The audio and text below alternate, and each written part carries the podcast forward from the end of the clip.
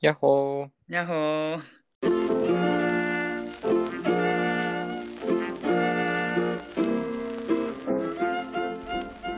えいしおの塩巻いてこ二人語りこの企画はいつもの塩加減では物足りないというそこのあなたに向けてはるばるイタリアから強力な助っ人をお呼びしシチリアの潮風を浴びているようなそんな爽やかな気持ちでこの世知辛い世の中に必須な塩分濃度を高めていこうというものですぜひぜひ2人の会話を垣間見ていってください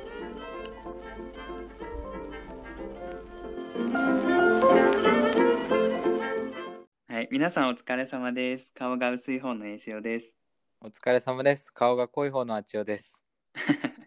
ね、あの、まあ、第2回ということですけど、あちおくん。うん。第1回聞いてどうでしたか？自分の。まあ長かったよね。声？声に関して言うと、うん。なんかさ、結構さ、声が似てるみたいなコメントもあったと思うんだけあ、ど、本当に？そう。なんかまあそれもなんか面白いよね。あ、そうなんや。それは知らんやった。なんかね、ツイッターの方で2人の声に癒されていて、なんか波長が同じ声ですとかって言われて、えー、いやなんか A ちゃんと似てるなんて言われて、なんかちょっと嬉しいなと思いつつ、あありがとうございます。そう、あの、声のことで、あの、一つ、あの、メッセージもらってて、これ、あちおくんにちょっと 読もうと思って、ちょっと読んでいい、うん。えっと、二人語り聞かせてもらいました。あちおくん、声とか話し方が昔の陸上部の時の教え子、谷口くんという女子よりいつもみんなのお世話をしたり気が利く男の子がいたのですが、その子にそっくりで懐かしい感じがしましたってことで。えまさかの谷口くんかもしれもしかない。したら谷口くんなんやないいや、谷口くんではないと思う。なんか自分の名字を、うん、もう一回確認したら多分谷口ってやつじゃないと思うから、多分違うそうなんや。うんいや、もしかしたらね、あちお谷口疑惑がね、出たけど。逆にね、もうびっくり。そうそう。でもなんかそんなお便りももらったりとかして。面白い。よね。うんうん。うんそうそう。なんか意外に面白いお便りもあって。そう。ね、でもやっぱりこう YouTube とかと比べるとなんか皆さんやっぱりこうコメントとかしづらいところがあるんかなっていう印象はあったよね。なんか。そうだね。なんかやっぱりどうしても気軽にコメントできないから、長文でね、うんうん送らなきゃと思ったら億劫だったりするようんうね。ん。まあでもこうその分ね、こう恋というかやっぱ真剣考えてくださってる方がいくつかね、送ってきてくれてるから今回はじゃあそのことについて2人で話していこうかな。そうだね。う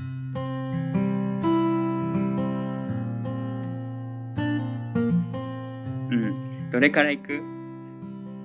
えじゃあさ、もう個性からいっちゃう、個性？うん、自分の個性やオリジナリティを生かす方法？うん。うん。なるほど。そう、これちょっと考えてみたけど、あつやくんなんか考えた？考えた。いや、これね、うん。これもね、結構持論が展開できる。おうじゃあぜひぜひ。うん。なんか YouTube をやりはこの答えに行き着いた。あ、それ聞こうと思ったんよ。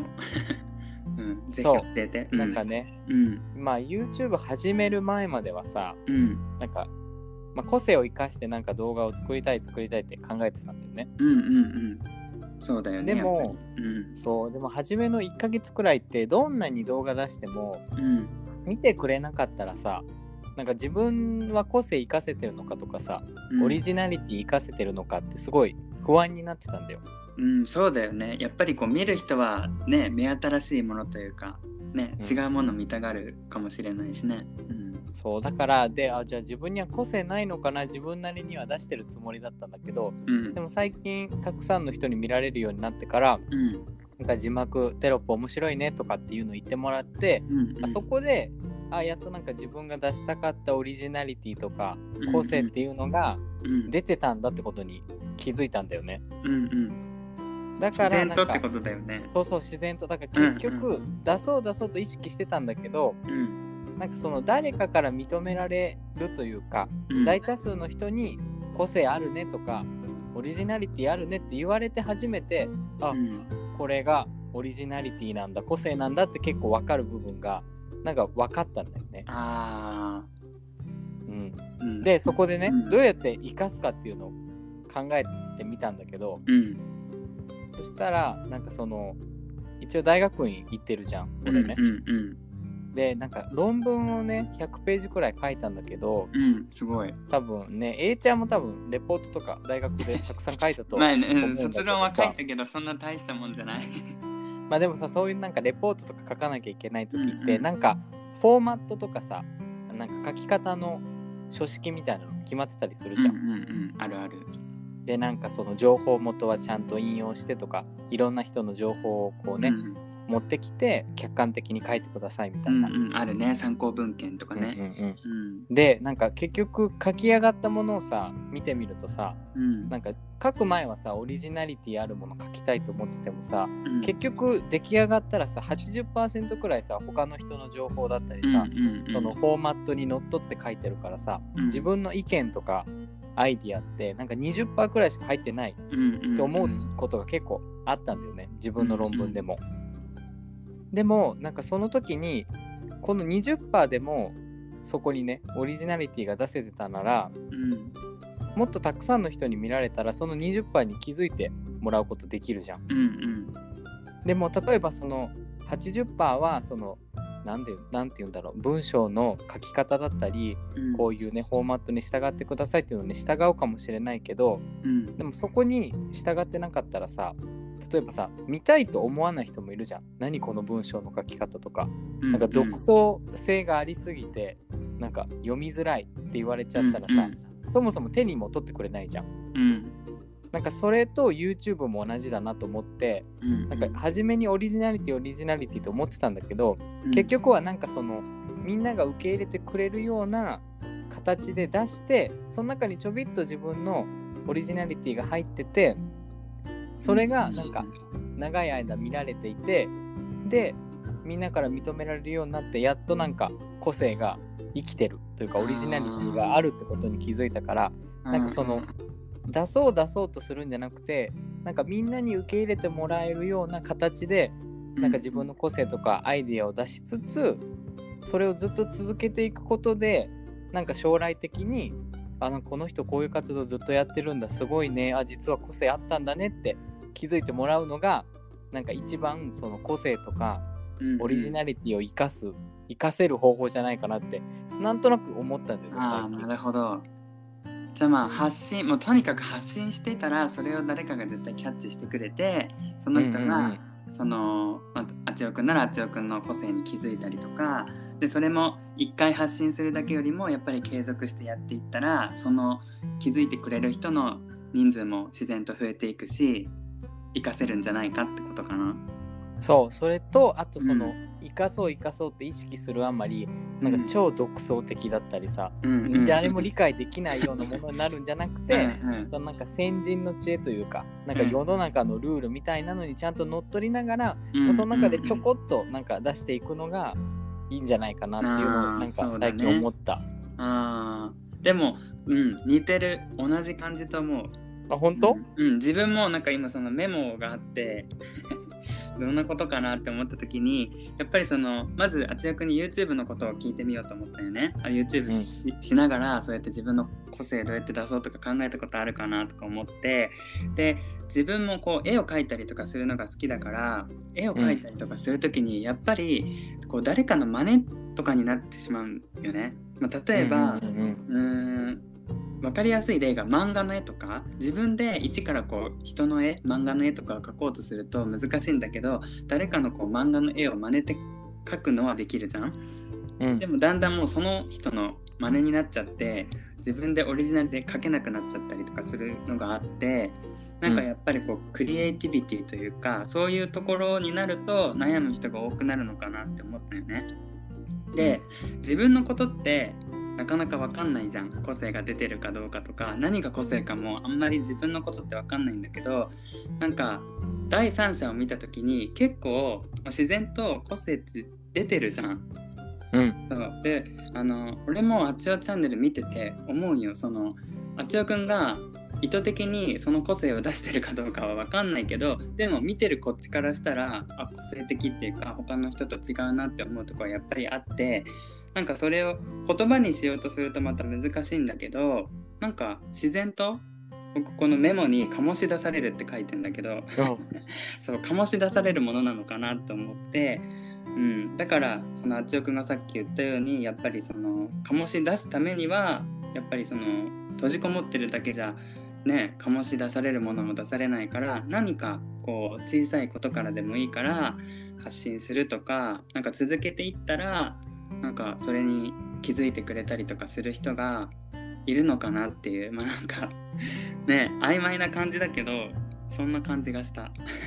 ねでも答えないから難しいよね。うん。まあ生かす方法生かすって言われると難しいけどね。う。うんん。だからさ生きるのはさ誰かに生かされてる感ない？個性とかアイディアって。なんかプロデュースしてくれる人がいて、うん。この人めっちゃ個性的で独創的なんですって言ったらなんか人はさあそうかもって思うじゃん。うんただなんか埋もれてたらさわかんないじゃんその人が。うんだからなんかそこも大事だよね。そのいかにプロデュースしそうて、ねセールスの仕方っていうかね、うん。世にこね。うね見つけてもらうかっていうのも確かに大事だよね。かなんかいろんな意味で言うとなんだろう感情論だけじゃどうしようもできない部分ってあるよね。うん。そうね。じゃあやっぱそう思ったらつながりとかも大事だよね。うん、絶対そうだと思う。うんだってこれ紹介してくれる人0人とかだったらさ結局誰にも見られないで終わったらうんもしかしたら1000人に1000人じゃない1000年に一度の逸材のなんかね個性とかアイディア持ってる人でも埋もれちゃうから、うんうんうん。だねつながりは大切だよね。だって画家とかもそうやんな死んでから有名になるみたいな。うんうんうんうんうんうん。ねうん、まあ何がいいかわかんないけどそのね当の本人たちはやっぱり生きてる間にね まあそうだよね。認められたかっただろうしね。うん、まあそんなところかな。ちょっとなんか、うん、なんか難しいテーマだってよね。なんかこの答えがこれってないから。そうでやっぱこう人とかジャンルによっても変わってくるかなと思うし、まあ、なんなら自分が教えてほしいもんね。うんむし逆にね、そ なんそうそうもっと。うん。そうそう。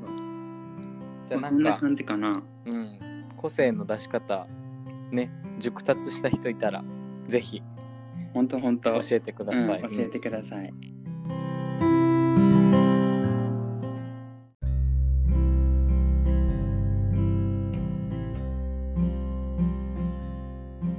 じゃあ次に行こうかな。うんはい。次は どれがいいですか？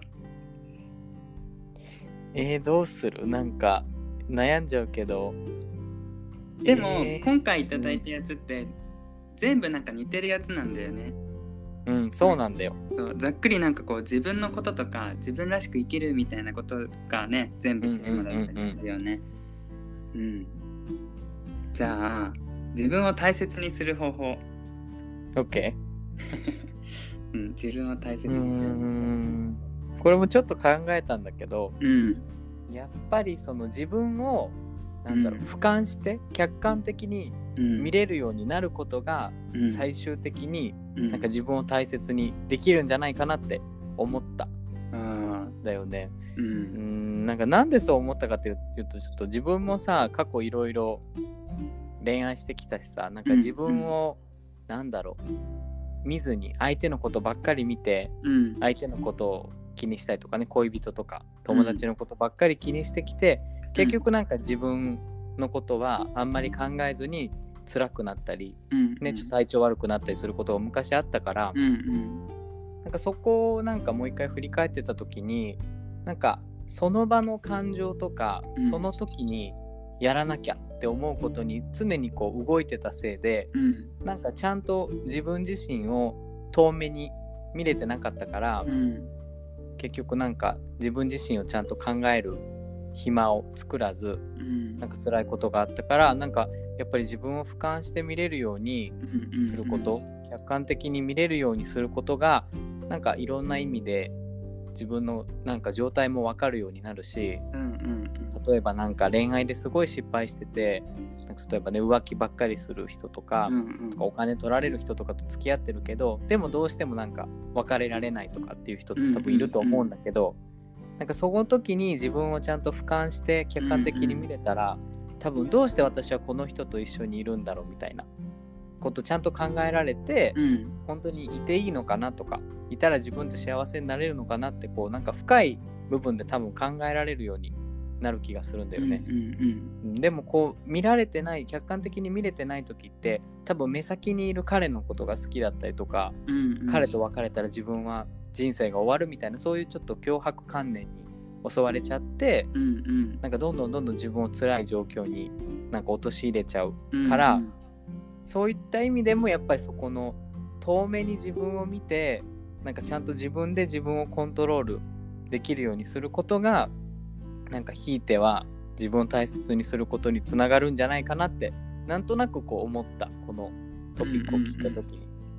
ああそうだね。まあ俯瞰して見てると自分のこう体調の変化だったりそういうのにも気づけるし、ねうん。でも恋は盲目って言うじゃん。まあねそうね。難しいよね恋し。ちゃうとねできなくなっちゃうからねやっぱり相談できる人とか第三者の、あねーそうね。存在ってやっぱ大事かなとも思うしあの、まあ、単純に鏡を見るとかでもいいかもしれないよね。確かに。辛い顔してたら そうそうそう。ちょっとなんか自分最近ちょっとね肌の調子がみたいなとかさニキビができてるとかさなんかそうういうところから始めてみてもいいかもしれないしなんか今あつよくんの話聞いてて思ったのはあの天使と悪魔ん。を自分の中に作って、例えばこうなんていうのかな自分にブレーキをかけるじゃないけど一人で突っ走るんじゃなくて、そうそう。なんかこう選択肢があった時に自分の中でちょっと一回立ち止まってこう両方のささやきを聞いてみるみたいな。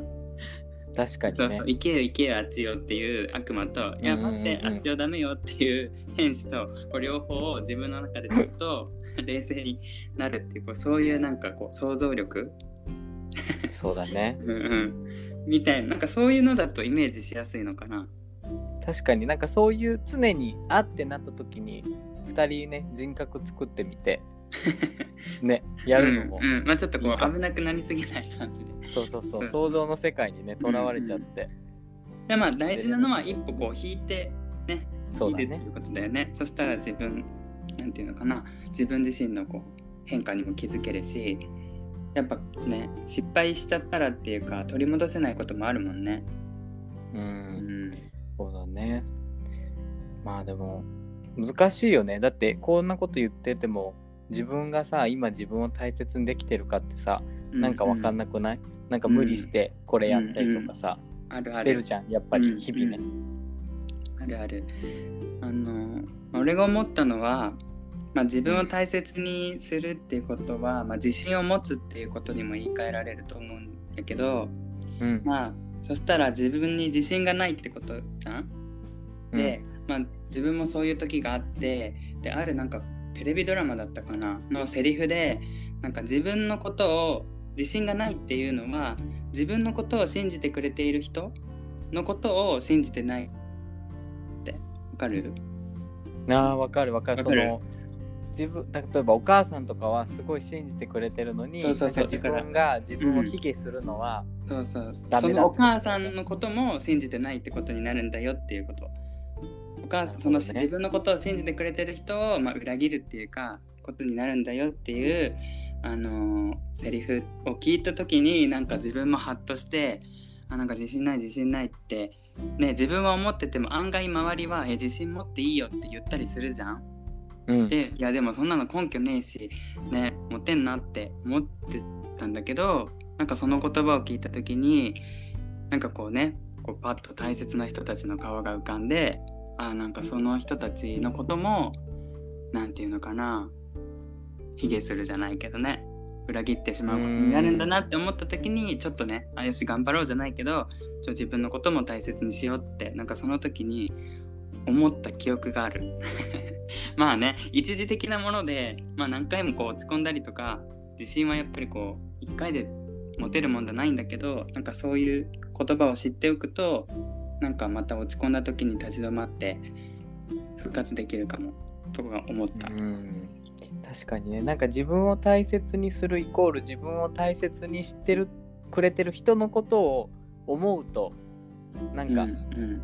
変な意味相手のことを気にかけてるようだけど自分のことを大切にしてくれてる人を考えつつもなんかその人たちのためにも自分を大切にしようっていうなんかいい循環生まれそうだよね、うんうんうん。うんそう。でなんか恋愛の話をねさっきあつよくんがしてくれてなんかそう思ったら、この人好きとか大切って思う人ができたら逆にこうその人たちのために自分を大切にしようって思えるじゃん。成長しようとかもっとかっこよくなろうとかねそうだね。料理うまくなろうとか。だからそういう風にポジティブに持っていけたらなんかこう自分を大切にしてるっていう気持ちにもなるだろうしなんか今まで自分あの失恋した時にあの、うん。踏み台？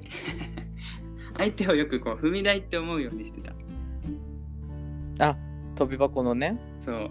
だからそあの次のステップへ行くためのね。その人とのことは辛かったけどでもそのことがあって自分は成長できたみたいな。うん。なるほどね。すそう。ごいポジポジオだね。違う違う。っていうのも自分がそう言われたことがあるから。ああそういうことね。踏み台だったって言われたことがあるから逆にひどくない？ちょっと待って。踏み台だったって結構ひどいよね。ねえ。そうそう。はみたいなどの口がいいよんかって感じやけど。そうそう。だから逆に自分もじゃあ踏み台にしてやろうと思って。そうあのね、踏み台連鎖でね、みんなぴょんぴょこぴょんぴょこね、そっていけばいそうそういけどねそうそうそう。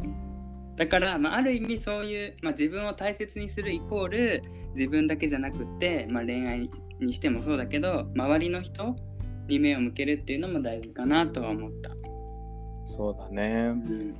うん、なんか自分自分だけでも難しいし、だからといって自分をね、おろそかにしてもダメだし、うん。うん、難しいね。ね、だって単純にさ自分を大切にするイコールわがままだってそうじゃん？うん。自分を大切にしてるじゃん？でもわがままって周りからしたら迷惑だしそのその時は自分は気持ちよくても回り回ってやっぱり人から嫌われたりとかさ避けられたりとかしたら結局それは自分を大切にしてることにはなんないじゃん？そうだね。大切にしてると思ってくれる人がいて、かつ自分でも感じてる状態が一番うんいいよね。うん なんか難しい。難しい。ねそう着地点が分かんない。そう、なんか永遠になんかループしちゃうね。うん。ね、結論はこれだってなかなかね出せないよね。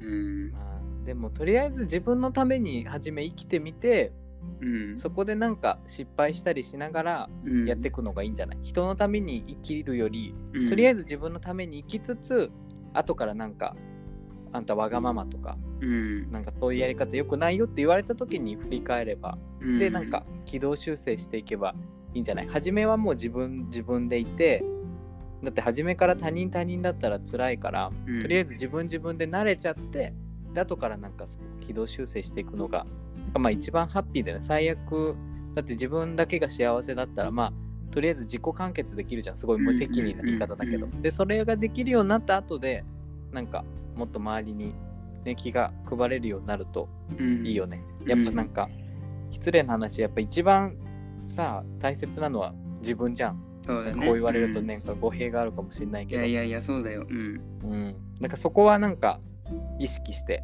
うん。やるのがいいよね、絶対。うんうん。だけどもうあの簡単な話例えばなんか頑張った日はあのご褒美にチョコレートね買っうんうんうんうんて食べるとかえなんかそんなのでいいと思うね、そういうちっちゃいなんか積み重ねだよね。うんうん。そう。いやいいと思う。なんかそういうそういうのから始めて。ううんん、ストイックに、ね、なりすぎず甘えつつね。うん。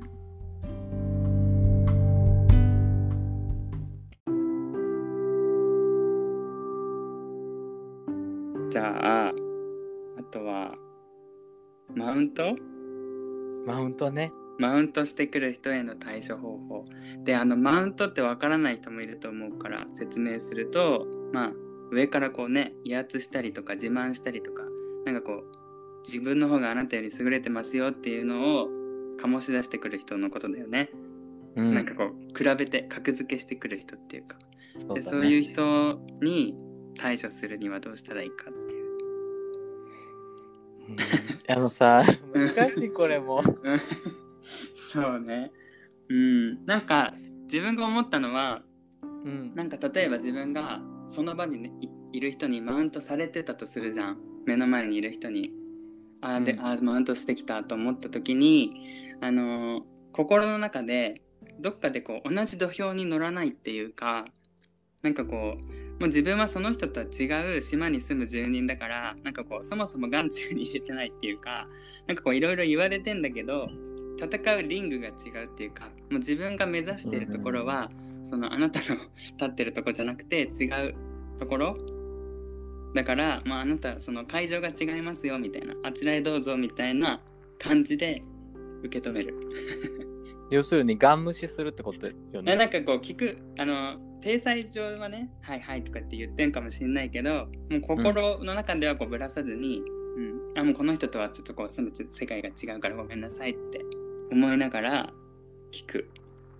なるほどね。うんうんかな俺はどうだろう。なんか自分が多分ね、なんか気づかない間にマウント取っちゃうタイプだと思うから、うんうんうん俺は。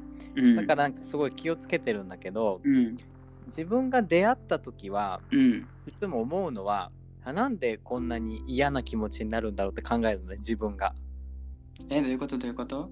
だから相手がマウントしてくることに対して、あしてきた時にね。そう自分がなんで相手のマウントに対してすごいなんか嫌な気持ちになるのかっていうのをん考えるようにしてて、うんうん。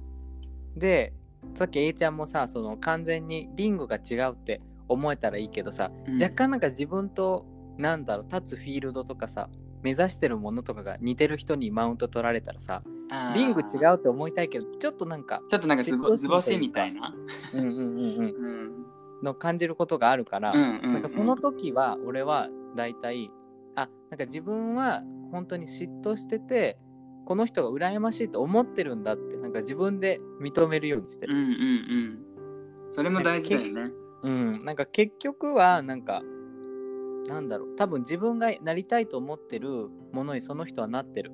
うん。うんそこに羨ましいという気持ちを抱いてるんだけどなんかそこはもうさ認めてあげないと仕方ないから、うん。そこは「うん」って言って認めてでそれからさっきのさなんか飛び台じゃないけどさその何嫉妬心とかさ怒りとかさ、羨ましさを自分のバネに変えるようにしてるかも。あー。そうね。なんかでもマウントされて、まあ、いうん。いいいいって思う人はいないかもしれないけど嫌だって思うってことはやっぱり自分もどっかでマウント、まあ、したいまではいかないけど、ね、負けたくないみたいな気持ちがあるから反発しちゃうんだよねきっとね。うん、だからそこを認めるって大事だよね。うん。難しいけど。でもなんかさ自分が一生懸命やってる時あるじゃん。例えばもう、うんうん。脇目も振らず何言われてももう私はこれしかやらないみたいな時って多分あると思うんだけどうん。なんかそういう時ってさマウント取られてもさいや大丈夫です私は自分のやる道を進んでますからってなんか強く思えるじゃん。うんうん。しかもそのなんかマウントされてることにさえ気づかない時ってたまにあるじゃん、うん。なんかもうそれに夢中すぎて。そうだね。だからなんかマウントに気づく時点で、じゃああなたは多分自分がなりたい自分に向けて一生懸命なんか動けてないんじゃないかなみたいなことたまに俺思っちゃう。なんかマウントなんかのちっちゃいこのエネルギーに負けてなんか自分の気持ちがぶれるってことはなんか精一杯なんかやりたいことできてないからなんじゃないかなって俺はなんか思うようにしてるかも。うんうんマウントって具体的にどんなことがあるかな？ね。まあでも A ちゃんのさなんか放送でもその国際恋愛はマウントみたいなのあったでしょ、うんうんうんあったあった。うんうん。ステータスってやつそれね。もうんそれもなんか裏を返せばさもしかしたらそのマウントって思う人はうん。なんか私もいつか国際恋愛してみたいって思ってるからうん。うん、かなとか思っちゃううんうんうん。まあ受け取り方にもよるよね。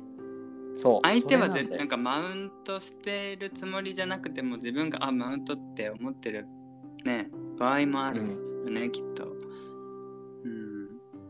なんかさ今 A ちゃんがさ、うんうん私国際恋愛してていいでしょって言われたらさ自分もしてるからさ、うんなんか別にマウントって感じないじゃん。えー、どこの人みたいな。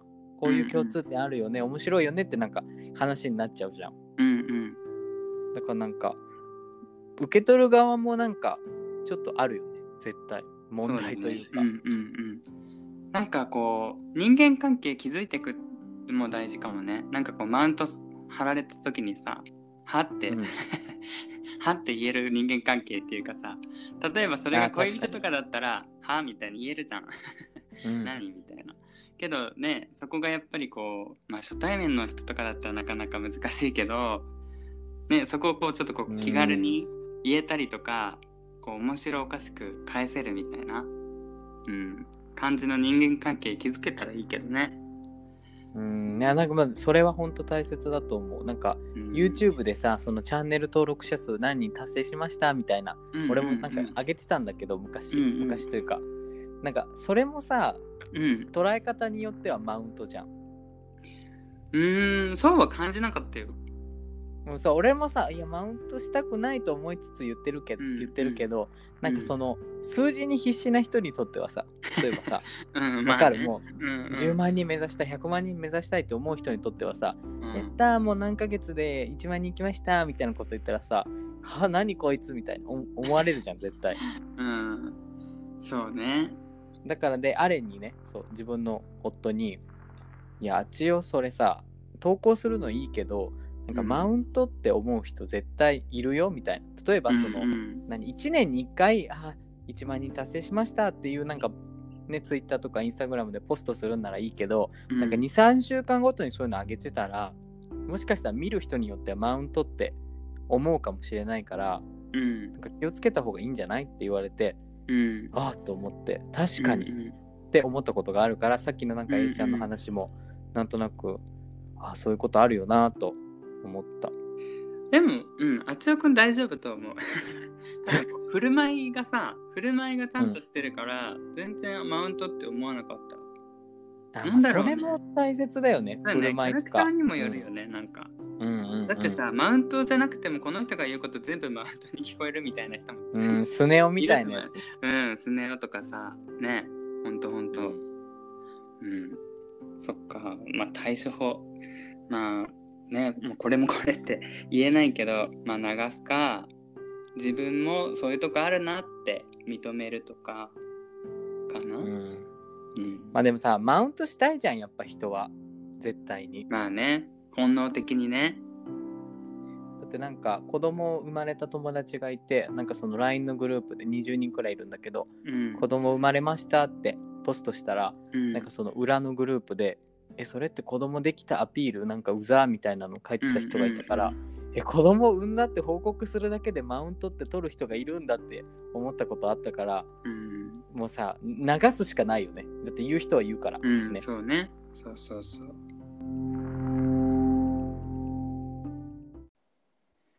そうだな。なんか、まあ今まで3つテーマで話してきたやん。えっと、自分の個性やオリジナリティを生かす方法と、自分を大切にする方法と、で、さっきのマウントしてくる人への対処方法。これね、全部こう考えて思ったのは、なんかやっぱこう、根底に認められたいっていう気持ちがあるのかなって思ったんよね。あ、承認欲求的なやつ。そうそうそうだからなんかこういうふうに考えてしまうんかなってやっぱこう自己肯定感がうん低かったりとかそういうところが根底にあるからこういうテーマで悩んでしまうんかなって思ってうん、ね。やっぱ人はみんなね認めてほしいんだなって思いました。そうだね。なんかやっぱね、俺もなんか YouTube やってるから、そうだもん。なんか見てもらいたいとかさ、うんうんうん。認めてもらいたいっていうのさ、なんかこういう気持ちってなんかちょっといやらしいけど、なんか人としては素直な部分としてあるよね。うんうんうん。だからなんかそこは、うん、いいから、それをこうねプラスのね。原動力に変えられたらいいよね。認められたいっていうような気持ちとか嫉妬心みたいなものをじゃあ自分がねどういうところに頑張っていこうかとかさ、うん。そのために何をしようかとかね。うん。包みねうん、包み隠さずね、いけば。包み隠さずいけばね。うん。ねそしたら自然とね個性も出てくるし。う。ん。自信もついてくるし。うん、うん。そっか。包み隠さずいくっていうことはねなかなか難しいけどね。そうだね。なんか包み隠したくなるよね。なんか。うん。やばいねこれ。すごいね。そうこれやばい。でもなんかすごい話それちゃうんだけどさ。うんなんかその包み隠すっていう話で思いついたのが俺20歳になってから絶対決めてることがあって、うん。絶対まるちゃんに言わないでねとかこれは2人だけの秘密よっていう、なんか友達に言われることってたまにあるじゃん。うんうん。で20歳になった時に決めてたのがうん。そういう話を投げかけてきた人に初めに、うん。えじゃあ俺に伝えたってことはこれは他の人にも広まる可能性があるってことでいいよねっていつも言うんだようんね。うん。なぜならなんかその一人で抱え込まなきゃいけなくなっちゃうじゃん。うん二人だけの約束って言われたら。うんうん俺はさ絶対耐えられないんだよそれが。うんし話したくなるから、うんうん。でなんか悪気なくね？わかるよ。そう悪気ないし、うんでその人もちょっと無責任じゃん。うん。だって一人にそんなに負担をさ 背負わせるのってそうだよね。なんか酷でしょ？そうだよね。うん。冷だ静に思えから俺はばそうだよね。そう。だからいつもえこれは俺に言ったってことは他の人に広まる可能性があるってことでいいよね？みたいな。っうんうん。て言ってで大体なんかみんなで相談しようっていう流れに俺は持っていっちゃう。なんか2人とかで抱え込みたくないから、いつも。うんうんなんかだから友達と会う時も基本的に4人とか5人とか3人でしか会わないようになってた。20代の頃から。うん。うんなんかその包み隠す感じが嫌だから、うんうん。やっぱり大人数いたらさなんか包み隠さなくてもいい感じになるじゃん。なんか変なうん2人のぎこちなさがなくなるからっうん。うんていうのをちょっとなんか今包み隠すって言った手前思い出しちゃったなんか。全然関係ないけど。じゃあ立場が逆になって、あつよくんがもしもうこの人だけにしか言えないっていうことがあった時どんな感じ？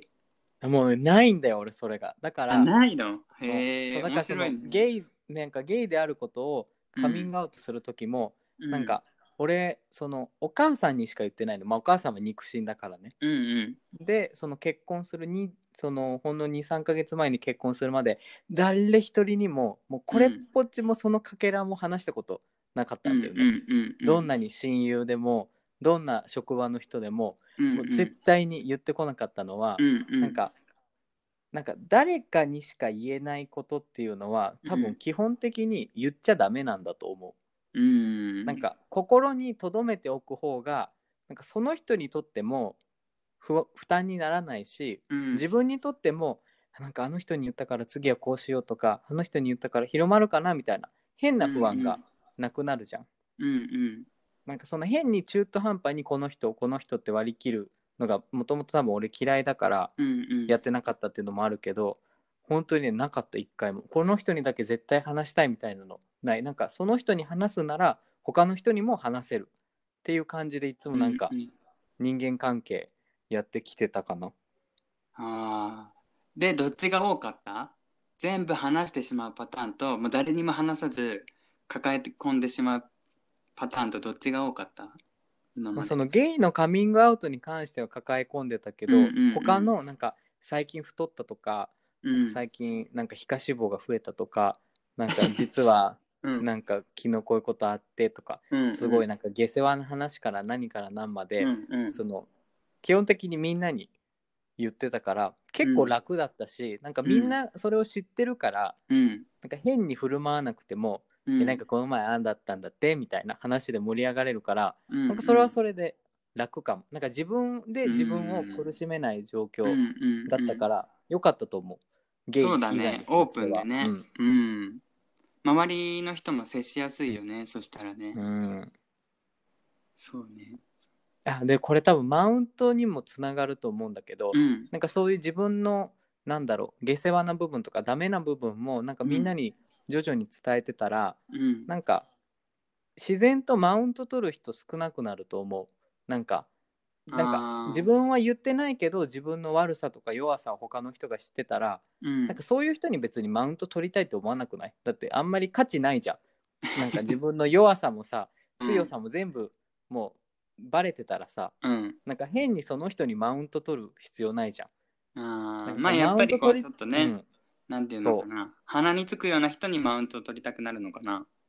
そう。だからだから マウント取ってやろうみたいな、あいつのなんか鼻へし折ってやろうとかっうんうんうん。て思うからやると思うから、なんかうん。俺は全部包み隠さずやってたことであんまりなかったかもね。弱いところを見せるってことだね。そうなんかちょっとマウントにつながるかなと。なね。そう思った深いですけれどもきっと大事ですねこれは。うん、難しいよねうん。なかなかできないよね。できないね。怖いしね。うん。うん。弱いところ。し多分弱いところがあんまりなくてできちゃうみたいなパターンもあると思うよ。いやでもなんか笑いに変えたら何でも。だってさ太っててもさ、うん。いやこんな肉ペラペラたるんでてさみたいな。うん笑いにできたらさ自分は嫌だけどさまあなんか頑張って痩せればいいやって思わない、ああそれ大事だわ。うん、大事だわとか言ったけど。こいつもうデブだって思われてたらさ、うん。あと頑張るしかないじゃん。なんか密かにやるからさえこいつ密かに痩せてやがるぜみたいな思われたら嫌だけど、うんうん私はデブです。これから痩せますって宣言したらさなんかみんな頑張ってとかどう脂肪落ちたみたいな。なんかそんな流れになると思わない？うんうんうん。なんかでもそこをねさらけ出せるって圧力の強さだよね。なんかめんどくさいんだよね。やっぱもうつ包み隠すことに疲れてたかも。そのやっぱねそのゲイであることもすごい長く隠してたっていうのもあったからうん。20歳くらいの時にもうなんかめんどくさくなっちゃって。うん。まあゲイ以外のことはもう全部言っちゃおうみたいな感じになったかも、うんうんうん。そっかそっか。まあ確かにね0か100かって感じはするよね。言ってなかったことがこの YouTube でボーンみたいなね、そううん、まあでもそれぐらいのが気持ちいいけどねなんか。えーだって自分のお父さんもお母さんも YouTube 始めてること知らないからさ、うんうん。なんかさじ変に見られてさ、うん。えーみたいになるのがちょっと楽しみだもん。うん。こんなに立派になってって。そうなの。ね。そっか。いいねなんか。ちゃんとこう、うんっていう感じ、うん。ポリシーがあって。うん、そうかな。うん、いいと思う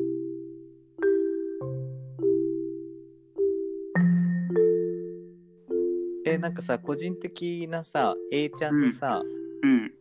ラジオの何？ファンとしてさうん。そのやっぱ2回くらい前かな？うん。なんか HSP とか highly sensitive person とさ、エンパス体質だっけ？の話してたじゃん。うん。なんか多分それも結構気になってる人多いと思うんだよね。うんうん。多分リスナーの方で。そうかな。で、うん、でそのなんか A ちゃんはどうやってさそのオーラというかさそのうん。なんだろう。A ちゃんもエンパス体質って言ってたけど、うんうんなんかどういう感覚でそれがこう分かるのかなってちょっと疑問に思っちゃった。どういう感覚で、うん、え？どういう感覚でか。なんかもうふとあって思うの。あそうそうそうだね。ふとふとっていうかあもうこういう人だなとかっていうのがわかる感じ。それってさ見たりさ、うんしなくても大丈夫な声だけとかうん。例えば文字からだけとかでもやっぱ顔と声が合わさった方がいいのかとか。うんうんうん。あやっぱりでもそのなんていうのかな条件が狭まるよりはやっぱり字だけとかよりは声もあった方がいいし直接会ったことがある人とかの方がやっぱり分かりやすさはある。うん。なるほどね。まあ単純にね表情とか声色とかそういうのもあるからそういうので分かったりするかな。それはさ もうあれなの、うん生まれた時からなんかはと思ってたの？へえどうななんかねあんまり自覚はなくってなんかちっちゃい頃はそれこそなんかこうなんていうのかな霊的なもの？うん。霊的なものっていうかそのはっきりお化けみたいなのは見えないけどなんかこうちょっと色が変わったとかそれこそなんかこう病院に入ったらこうちょっと肩が重たくなったりとかうん。いうのはあったけど、なんかだんだんそういうのが年をこう重ねていくうちにその霊的なものっていうよりかはこう対人に対しての、うん、気持ちの面とかそういうところに変わっていってあこの人今こういうふうに思ってるなとかいうのが分かって、まあ、例えば仕事の面とかでもねこれやってほしいんだろうなと思ってやったりとかそういうところかな。だから100%は分かんないよ。なんかこう予言みたいなことはできないけどなんフィーリングというか。で不思議と今まで出会う出会ってきた人たちの中にそういう人たちがたまたま出会ったりするんよね。なんか一緒に働いてた人がよくよく話したらなんかそういうのが見える人やったとかね。なんか そういう不思議な出会いも多かったしなんか自分がなんかこれから大切にしたいなとか仲良くしていきたいなっていう人に限ってなんか早く亡くなっちゃったりとか遠くに行っちゃったりとかなんか そうそうねなんかそういうことがあったり、うん、なるほどね。いやなんか俺もさなんか多分俺は多分エンパスじゃないと思うんだけどなんか、うんエンパスの犠牲になるタイプな気がして。え大丈夫？犠牲っていうかそのなんか なんかその、うん。例えばなんか神社とかさもう使われなくなった廃墟とかさ、うんうん廃屋とかに行くじゃん。うん。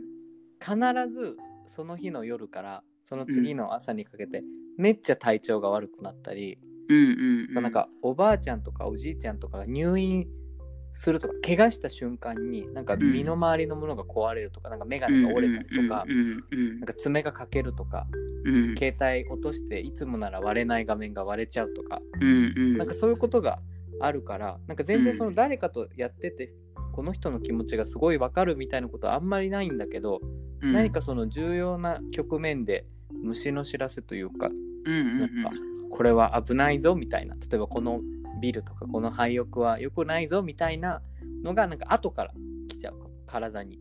だあなんかちょっと興味を持った。でも全然人の気持ちが分かったりとかそういうことではなくてなんか逆にこう影響だけ受けて体が悪くなるみたいな。うんうんうんそう。っていう。まあだから変な話あっちおくうーん。だからあっちおチャンネルを見ててあなんか自分と似てるって思った感覚も多分そういうところと思うあなるほどねうんうん、まあ、似てるっていうな何なのかわかんないけどこう八丁八丁なのかな、うんうんうんうんうん、わかんないけどね。そう。で、多分それを自分は磨けばもっと、磨けば光るんだと思う。そういうあ力が。そういうのもねそうそう。でも自分はそれが怖いの、まだ。だし、見たくない。そう。見たくないって思ってるから、磨かないようにしてる。あ A ちゃんはねそう、わかる？見たくないの。そうのでも自分でそれを極めたら絶対こう開花するっていうのがわかるから、なんていうのかな。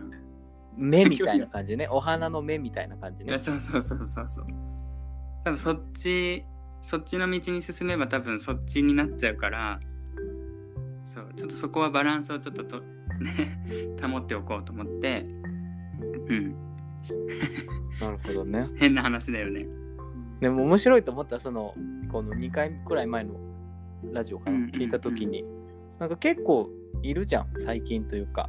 その HSP の人も多分いると思うし、んんなんか仕事でうまくいかない人とかもいると思うから。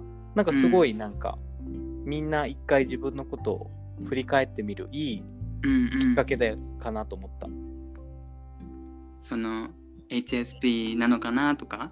こそエンパスなのかなとかどうしてこんなになんか傷つきやすいのとかうんうんうん。大切なのかと思った、あーでもねなんかこう気をつけてほしいのが偽エンパスがいる。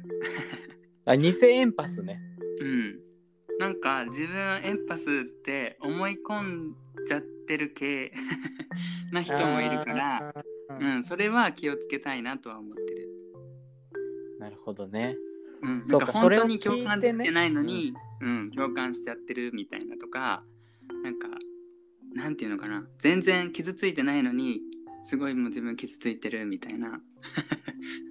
そう。そういう人には気をつけてって思うね。うん。まあ、そういう人はさ俳優とか女優とかになればいいよね。演技派だしね ね面白いね、あつよくんね。えじゃない。だって女優さんとか俳優さんって多分そうじゃないの。偽エンパスでかつ演技がうまいからさ結構なんんか病的な部分あるよね。だってえ役に入るってそういうこと多分、ね。まあね、憑依するみたいな感じなのかな。うん、うん。そうね。ごめんねなかなか。話の裾をあ、いやいや。抜け。ちゃって。そううん、なかなかこう、なんて言ったらいいのかな。こういう自分の感覚とかって分かってもらえることが少なかったかな。ううんん、だからなんかこう一緒に同僚とかで話しててもその例えば所長自分の上司が多分今こう思っててこうしたらこういう風に言われてあのあれだから気をつけた方がいいですよとか言って同僚にアドバイスするとするじゃん自分が。うんそしたら「すごいですね」みたいな「なんでわかるんですか?」って言われるんだけど自分としては「えなんでわかんないの?」って感じ。ああだから A ちゃんは知らず知らずに表情とか声色とかその場のなんかオーラというか雰囲気で見てる、うんうんもうなんかこうパターンとかなんだろうなあもうこう来たらこうなるなとか、まあ、大体こうそういうのが何回かねあればわかるじゃん。でそういう人って結構いると思うけどそういうのがわかるっていう人は。でもなんかわかんない人もやっぱりいて。うん。えもしかしたら俺わかんないタイプかも。だからなんか一人で邁進舞い上がってなんか やっちゃうタイプかもしれない。え本当に？あつよくなんかわかんないってよく言ってる。邁進するってねよく言ってるけどなかなかそんな感じには見えませんけど。でもなんか本当に夢中になったら脇目も振らずだから。なんか。うん。そうだね。難しいね。うん。まだそうね。あつよくんも、まあ、何回か何回かというかねこうオフ？プライベート、うん。なんて言ったらいいの？でもこうやり取りとかしててねうん。話をするけど、そうだな。うん。なんかそんな悪い感じは全然しないけど。まあエンパスにもグラデーションがあったりね。ああそうね。HSP にもね、グラデーションがあるのかな？なんかちょっとまとめちゃうようであれだけど、うんうんうん。そうだね。なんか思うのはあつよくんは例えば感性は似てると思うすごく。うん。でも性格は違うと思う。わかる？このあ言葉の、なる言葉の違いうんわかるわかる。うん、なんかそんな感じがする。うん。なるほどね。うんうん、多分ジャンルで分けたら同じなんだけどでもなんだろうな。多分リアルな世界でというか リアルな世界でっておかしいな、会ってたらもしかしたら友達になれてなかったかもしれないよね。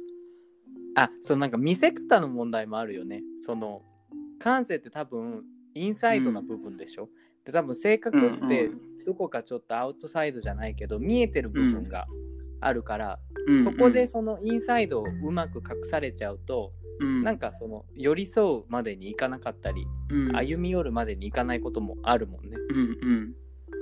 えじゃあさあつよくんってさ本心ってどこからわかる？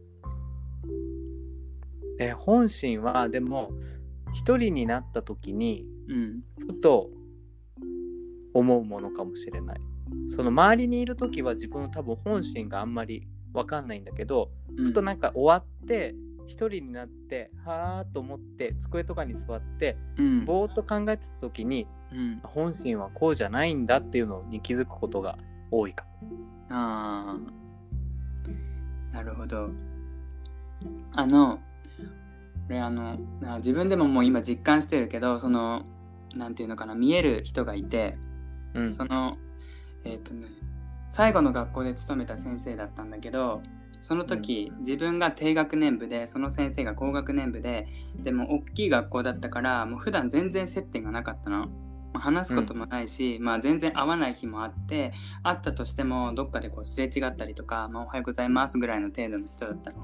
で、うん1年間そうやって過ぎていってで自分がその退職するってなってその離任式の後に先生たちのお別れの式があるじゃん離任式っていう。うんうんうんうんでその後で打ち上げがあるのね先生たち、うんまあ、飲み会が。でその席でなんかたまたま隣の席になったのその先生と。うんでその先生があなんか私そのえしおさんと一緒にあの学年持ちたいなって思思いよったんよなって言われて、うん。で今までその他の人にはそうやって思ったことがないって言っててもうその先生60過ぎてる。再任用の先生で、うん。そんなに先生してて今まではそうやって思ったことないんやけど初めてそうやって思ったから話してみたいって思いよったよなって言われてで、へえとか思ってじゃあぜひぜひ話しましょうとか言って話してでもそのね転職するのに引っ越さなきゃいけなかったから仕事も辞めて日にちもなかったけどじゃあ別の日を設けて飲もうってなってでその先生と飲んだ時にその実は見えるみたいなのを聞いて話をね、でまあじーっと見てくるわけよこっちを。でまあいろいろオーラオーラ的なこととかねいろいろこう話をしてくるんだけどその先生が。でその時に言ってたんだけどそういううん何かを見たりとか人の気持ちにこう人の気持ちを分かったりとかする力って、うん、あの恋愛すると弱くなるんだって。なあ。うん、だからなんか理にかなってるよね恋は盲目とかっていう言葉も。うん、でそれさ結婚したらさ能力が落ちたりとかっていうのもあるのかな、だってそのこ結婚相手を気にかけるだけでいいわけじゃん。うん、うん、ちなみにその先生は単身だったね。独身だったね。うん。だからあそっかって思った。自分もほらそうやって分かるんだったら恋愛で生かせばいいじゃん。ね、うん、そしたらさ騙されることもないんだけどほらまんまと騙されてきてさ。あそういうことかみたいな。うん、えじゃあちょっと待って。じゃあ恋愛エネルギーってめちゃくちゃ強いってことよね。うんだからやっぱこう自分を見失っちゃうんだろうね。やっぱり。いえすごいね。怖いって すごいよね。ね怖いよね。恋愛ってね。いえいやまあ確かにそうだよね。うん。そう。だから多分そのあちおくんとも話すけどほらラブラブって感じじゃないじゃん。うん。今ある意味うん、そうだからバランスが取れてるっていうか、まあ、お互いのことを分かり合えたりとか歩み寄れるのかなって思う。やっぱりその盲目なねもう大好きみたいなのもいいけどやっぱりそうなっちゃうとね、最初の話にも戻るけど自分自身のことがね見えなくなっちゃったり相手のことも分かってるようで分かんなくなったりとかするっていうのがやっぱりそういう何て言うのかな理屈じゃないけどスピリチュアル的な？わかんないけどなんかそういうところでも言えるのかな。あ、うん、でもなんとなくでも俺も恋愛振り返ってみたらそうだな。基本的に盲目になるなってたから。うん。そうでなんか失礼あれも隣の部屋にいるけどさ。あれのあれにも確かに別に盲目的っていうよりかはあなんかじわじわくる好きみたいな。じわじわくる好きみたいな感じだったから、うんうんうんあもうめっちゃ好きもうダメダメって感じじゃなかった。っていうのは良、かったのかもしれない。確かに。そう思ったら。ね。そうまたまたゆっくりこんな話もしましょうねね。そうだね、うんうん。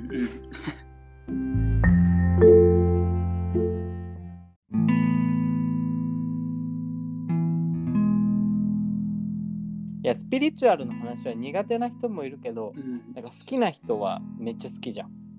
あちおくん好き？俺好き。もういつもあれのお母さんも、うん、多分見える人だから、うん、いつも盛り上がっちゃうその話で。えどんな話するの？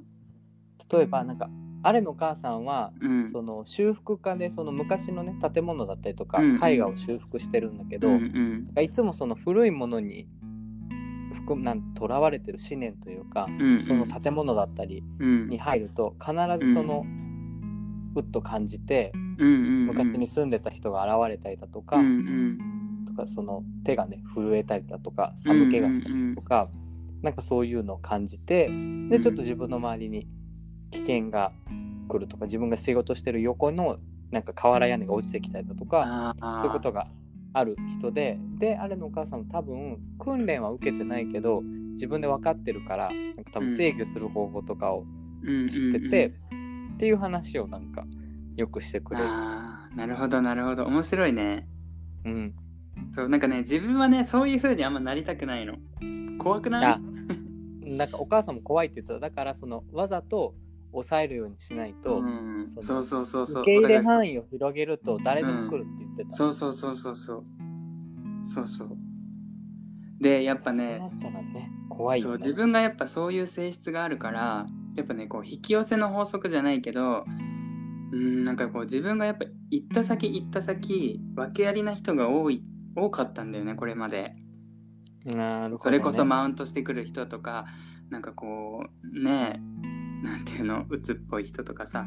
だから、まあ、付き合う人っていうか恋愛もそういう人が多くってだからなんか自分はそういう人にこう巡り合うこう定めじゃないけどそこで何かこう光を照らして 次に行くみたいな使命じゃないけどそういうのを背負ってるのかもしれない。なんかでもその行く先行く先の話で俺もなんか20代34歳くらいまで、うん。その海外で働くまでは行く先うん行く先すごい変な人いたんだけど、うん。なんかその海を越えた瞬間から今まで行く先行く先でいい人にしか出会わなくなっちゃった最近は。いやだから絶対そういうのあるから。絶対そういう海る。海越えみたいなのあるよね多分。うんある。その一線越えるじゃないけど、うん。なんかありそうだよね。あ海越えね。うん。うんそうだから海越えたいもんな。なんかねでも人には面白いよね2パターンあってそのうん。一箇所にずっととどまってた方が運気が上がる人と点々とした方が運気が上がる人がいるんだって、いや俺は絶対点々とうん。した方が、俺も点々型なのよ、そう思う。多分だからそういうのって仕事にも言えるんだと思う。一つの仕事をずっと続けた方がなんていうのかな。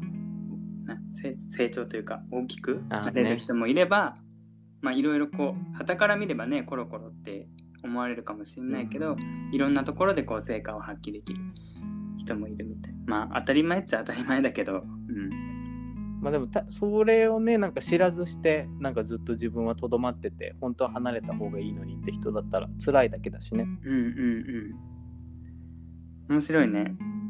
面白い。いやなんかそう俺も韓国で占いを受けたのよ。超高かった。うんうん2万円くらいで見て祈祷師みたいなの見てくれる人がいて、うんなんかあなたは23歳とか22歳の時に海を海を越えてからうん。うん1個何か変わりましたみたいな。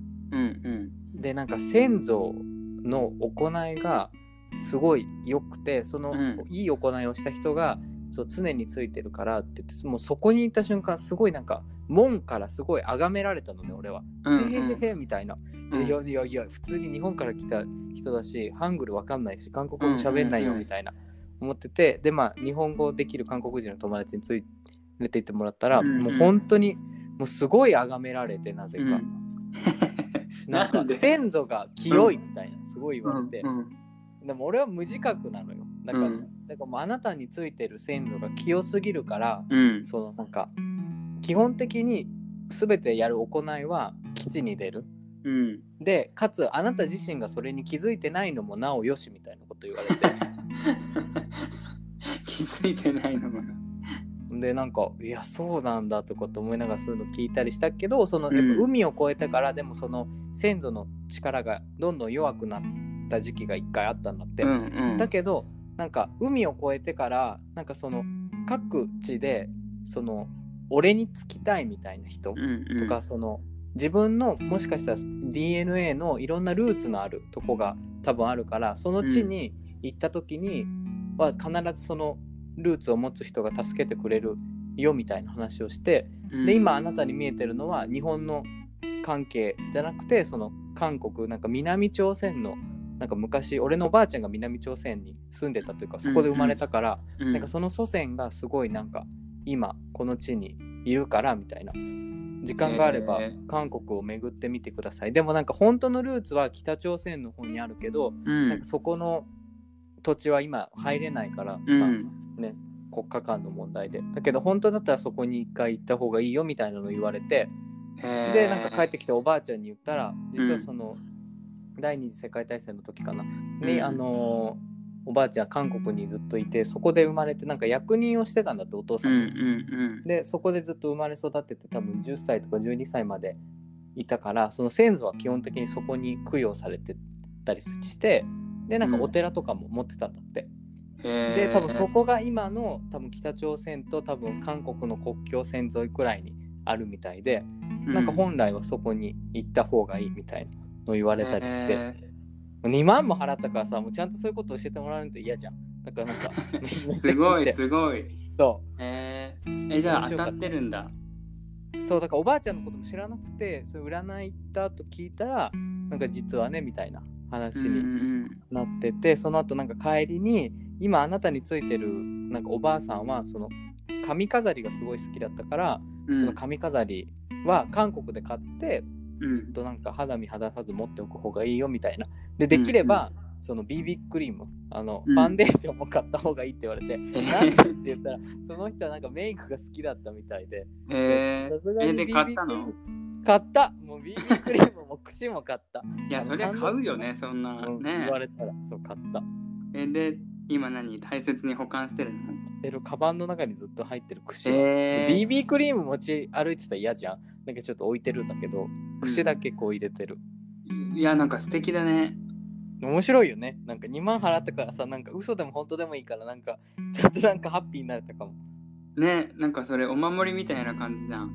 うん。ね。いやっていう結構ねスピリチュアルなの好きなんだよね。うんうんうんうんだからお金お金は別になんかあんま気にせず聞いちゃうか、んん。なんかやっぱりなんだろう話飛ぶけどさ サンタさんとかいいんじゃん、うん。サンタクロース。うん。でサンタさんもさ信じてないっていうより信じてるって言った方がねそういう人の方が楽しい素敵やない、そうそうそう。楽しいじゃん、楽しいし、なんだろうな。ね。なんだろうな。ワクワクするよね。そうそうそう。だからそういう遊び心じゃないけどうーんなんて言ったらいいの？素直さっていうかうん。うんそういう気持ち？信じる気持ちみたいなのが大切かなって思う、そうね俺なんかかたくなにいろいろ信じちゃうからねこう言われたらあそっかえこれもいいみたいな。あちおくんねそう清いんだよ。だからさっきも言ってたけど清いから そう。あのーそこは気をつけた方がいいかもね。だからね。アレさんと出会ったのかもね。ねなんかそうだから昔から言われてたと思った中学校の時からすぐうんうん信じちゃダメってみんなに言われてて。いやいいいいとこだけどね人を信じるまあね騙されちゃうこともあるからね。うん。気をつけてほんとうん気をつける。でも言えんけどさ。全然言えんけどさ。そう、うん、でもこうやって会えてよかったなと思う。ね面白いこんな話がね、なんか本当に本当に。まだ一回も会ったことないのにね。本当に本当にえー皆さんここまで長い長い話を聞いてくださってありがとうございます、えー塩分過多になる前にこの辺でね今回は終わりにしたいと思います。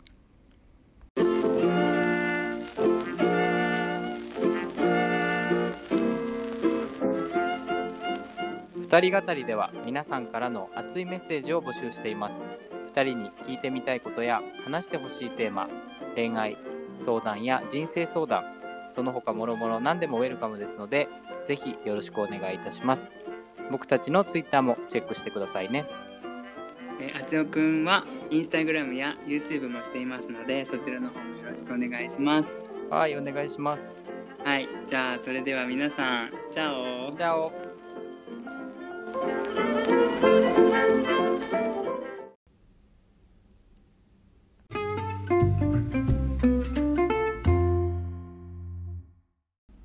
二人語り。いやでもなんか難しかったね今回ね。うん、なんか恋に悩んでます。助けてみたいな短文でもいいよね。そうそうそう短文でいい短文でいい。今、うん。あの自分の彼がこうなんですけどどうしたらいいですかとかさ、そうそうそう。お金がありませんとかなんかそんなんでもいいよね全然。ねそうそんなんでいい。もあのあれかな難しい話しすぎるからそうなっちゃうんだろうね。あまあちょっと俺がいつもさ哲学寄りに寄っちゃうから もうちょっとなんかいやラフいや。い話した方がいいかもね。ね。なんか今度愚痴愚痴を話したらいいのかなお互いあの愚痴会いいね。なんねか、ちょっと聞いてみたいな。うん、こういうことがあってみたいな、うん。どう思いますか？みたいな。ね、そしたらあれだよね。うちの彼もちょっとニックネームをつけた方がいいよね。そうなんかニックネーム呼びづらいよね。何がいいの？ニックネーム。まあ普通に本名はグレゴリーなの。だかあらグレゴリーってなんかごついね名前。そう。だからまあアレに対抗してグレでもいいけど。グレてるよねも そう。ちょっと長いのよグレゴリーって。うねゴリで切るわけにもいかないしね。あゴリでもいいけどね。ゴリでもいいしフランスだからパリでもいいけど。グレレゴグレゴリー。なんかグレゴリーって言うとさ妙になんか現実感増すよね グレゴリーがさ、みたいな言ったらなんかグレゴリーみたいになるよね。そうだよね。ちょっとね。トムとかじゃないもんね。うんそうグ、グレゴリーはなんか、なんか長いというか、リアルだよね妙にね、リアル。でもゴリっていうのもね、ちょっとゴリじゃん。なんかゴリラみたいやん、ゴリ。ね、レゴ、レゴくんとかもなんか変な。なんて言ったらいいの？グレゴリー。難しいな。グリ、グリ、なんかさ、全部硬くない？そう、まあリ濁点がつくからね。ね。なんだろうな。そうなん。かショーンとかさ、うだったらん。まだあれだけど、そう。だからね、この、なんていうの、ここで話すに限らず、普段ね、普段じゃあ、そのお互い呼び合うときに、え、なんて呼んでるの？そういや、もうグレゴリーって呼ぶ。だから、その、俺もね森永グリコみたいじゃん。そう、あだ名で呼びたかったんだけど、本当は。でもなんか、思いつかなくて、まあ、例えばほら、グなんかグレゴリーさっていうのなんか、なんかちょっと俺笑っちゃうかも。なんかグレゴリね、ーさ、そう、ベベ、ベベとかなのかな？わかんない。お母さんはベベっていうみたい。ベベ？えー、あ、うんベベちゃんね。ベベちゃん、そう、ベベっていうみたい。そう。で、俺はさ、比較的つけやすいじゃん。まあ、A ちゃんとか A くんとかね。うんで向こうさ、グレゴ、なんかググレっていうグレっていう、そう、グレっていうのもさ、なんかほら、グレってみたいじゃん。うんで、ねまあ結局もうグレゴリーに落ち着いてる。グレちゃん、グレ君もやばいしね。あ、そう。あのだからこう、友達と話す中では、まあ、グレチとかさ、グレちゃんってなってるけど、そう。そのやっぱ、ね、こう本人同士で話すときになかなか、そう。